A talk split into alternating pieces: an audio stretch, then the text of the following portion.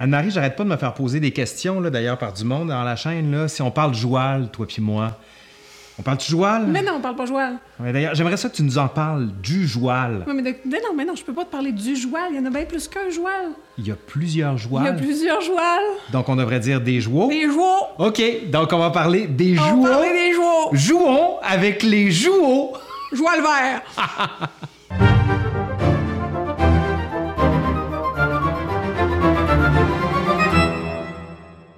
Bon, d'abord, je vais expliquer l'origine du mot joual, parce qu'il peut y avoir des gens qui ne la connaissent pas. Le mot joual, c'est une variante phonétique du mot cheval, qui a déjà existé dans certaines régions du Québec. On l'a d'ailleurs encore dans le Juron, joual. En passant, s'il y en a qui trouvent que ça donne pas d'allure de prononcer ça comme ça, ben dites-vous que c'est pas pire que de transformer going to en gonna, je suis en chu, ou comme certaines personnes en France le font, nationalisme en nationalisme. C'est un phénomène normal de ce qui appartient à ce qu'on appelle la phonétique combinatoire, que j'ai malheureusement pas le temps d'expliquer ici, mais ce phénomène-là en particulier, il est jugé socialement parce qu'il fait pas partie de la norme. Ce dont je vais parler aujourd'hui, ça n'a évidemment aucun rapport avec les chevaux. C'est en fait une manière de parler typique du Québec. On va d'abord régler la question de l'origine du joual. Quand les gens apprennent que je suis historienne de la langue, ils me posent souvent plein de questions. Hey Anne-Marie, tu peux-tu me dire ça vient d'où telle chose, puis à quelle année c'est apparu telle affaire? ça vient d'où, le mot poutine? Ah! De Victo! Mais il faut comprendre qu'on ne peut pas vraiment donner une date précise en histoire de la langue. Mettons les dates qu'on voit dans les dictionnaires. Ça, c'est ce qu'on appelle la date d'attestation. C'est la date du plus ancien texte dans lequel on a retrouvé le mot à l'écrit. Ça veut pas dire que le mot est apparu à cette date-là comme par génération spontanée, là. Paf! Bang! Boing! Ça veut dire que le plus ancien texte qu'on a à notre disposition actuellement, dans lequel le mot apparaît, possède cette date. Ça se pourrait bien qu'à un moment donné, on trouve un texte caché en arrière d'une peinture ou d'un autre manuscrit, puis que ça change complètement la date d'attestation du mot. Donc, si je reviens au joual, c'est encore plus difficile parce qu'on parle pas d'un mot, on parle d'une variante linguistique. C'est encore plus flou. Je peux pas dater son apparition parce que ça s'est fait graduellement.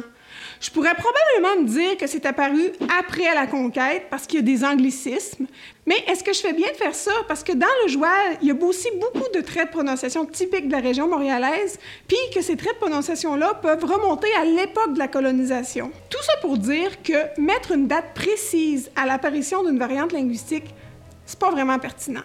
Surtout que les gens n'ont pas commencé à percevoir le joual en tant que joual avant qu'il soit nommé comme tel. Puis c'est ça qui est intéressant. C'est le journaliste André Laurando, en 1959, dans Le Devoir, qui a été le premier à utiliser le mot joual pour faire référence à une manière de parler au Québec. Faut-il expliquer ce que c'est que parler joual? Les parents me comprennent. Ne scandalisons pas les autres, ça les prend dès qu'ils entrent à l'école, ou bien ça les pénètre peu à peu par osmose, quand les aînés rapportent gaillardement la bonne nouvelle à la maison. Les garçons vont plus loin. Linguistiquement, ils arborent leur veste de cuir, tout y passe. Les syllabes mangées, le vocabulaire tronqué ou élargi, toujours dans le même sens, les phrases qui boitent, la vulgarité virile, la voix qui fait de son mieux pour être canaille. Mais les filles emboîtent le pas et se hâtent. Une conversation de jeunes adolescents ressemble à des jappements gutturaux.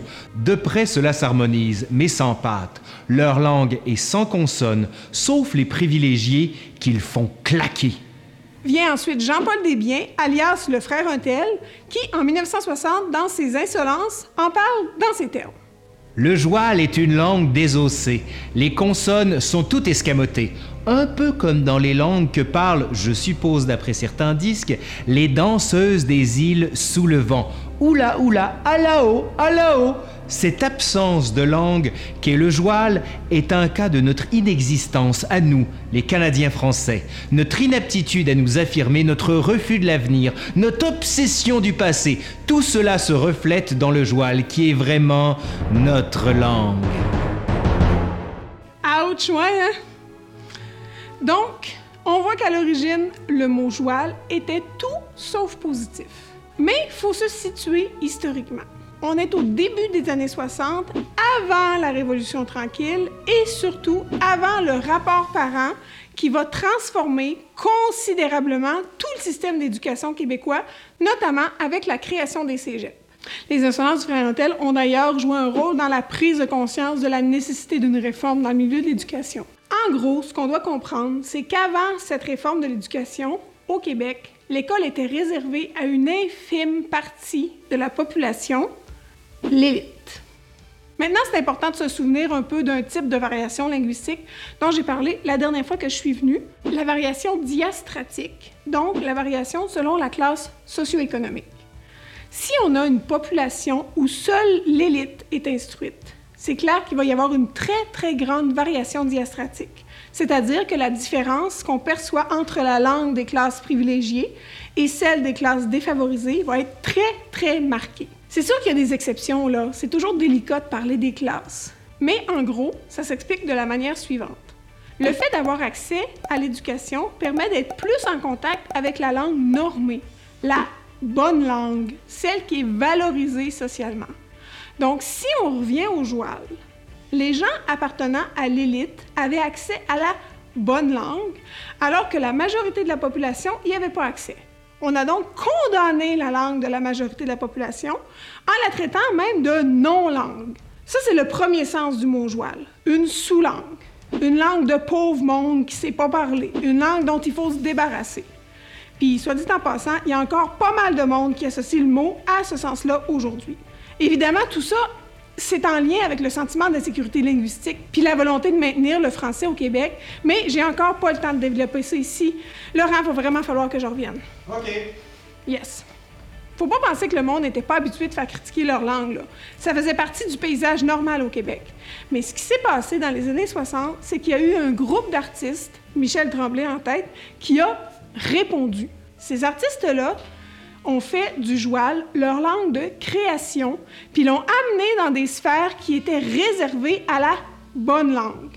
La pièce Les Belles Sœurs de Michel Tremblay a été jouée au théâtre du Rideau Vert, un théâtre qui habituellement jouait des pièces classiques ou à tout le moins des pièces en bon français. Puis c'est pour ça que c'est si révolutionnaire. On appelle ça d'ailleurs le mouvement joalisant.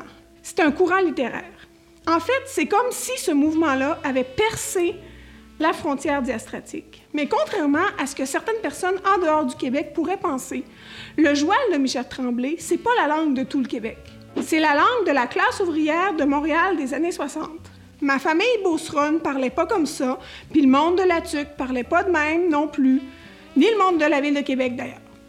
Ce que je veux dire, c'est que le joual des années 60, c'est le symbole de la prise de parole des classes défavorisées qui se faisaient rabaisser par les classes privilégiées. C'est pas une langue, c'est une variante diastratique d'une langue. Puis aujourd'hui, quand on nomme le français québécois comme du joual, ben c'est encore autre chose. Parce que la réforme de l'éducation a porté fruit, puis les relations diastratiques sont plus les mêmes que dans les années 60. Aujourd'hui, le joual, c'est tout puis n'importe quoi. En fait, aujourd'hui, le joual fait plus référence au registre de langue qu'aux classes socio-économiques.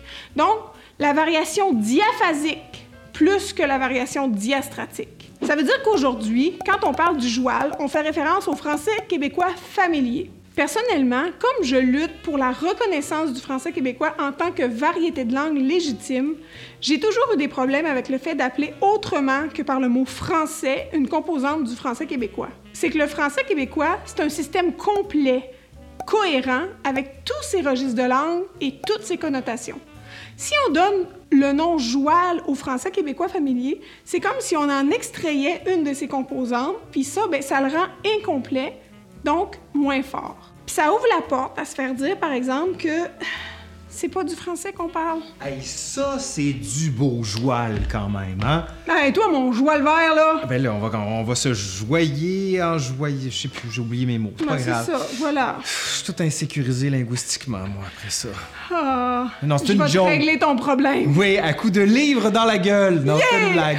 Ben, je vous remercie de votre écoute. Anne-Marie Baudouin-Bégin, merci d'être passée. Si Ça vous voulez fait- la suivre... Oui, excuse-moi. Ça me fait très plaisir. Oui, ça, ça te fait plaisir. Ça me fait plaisir. Et si on veut te suivre, On va sur ta page, donc? Oui, l'insolente linguiste. Oui, la page Facebook. Et si vous voulez nous suivre, ben, vous pouvez vous abonner à la chaîne ou encore nous laisser des commentaires, des pouces vers en l'air, des commentaires vers en bas ou nous suivre et nous aider sur le Patreon. Vous allez trouver le, me- pas le mot, mais le, le lien, c'est ça? Oui. Le lien juste en bas. Allez, bye bye! Ciao!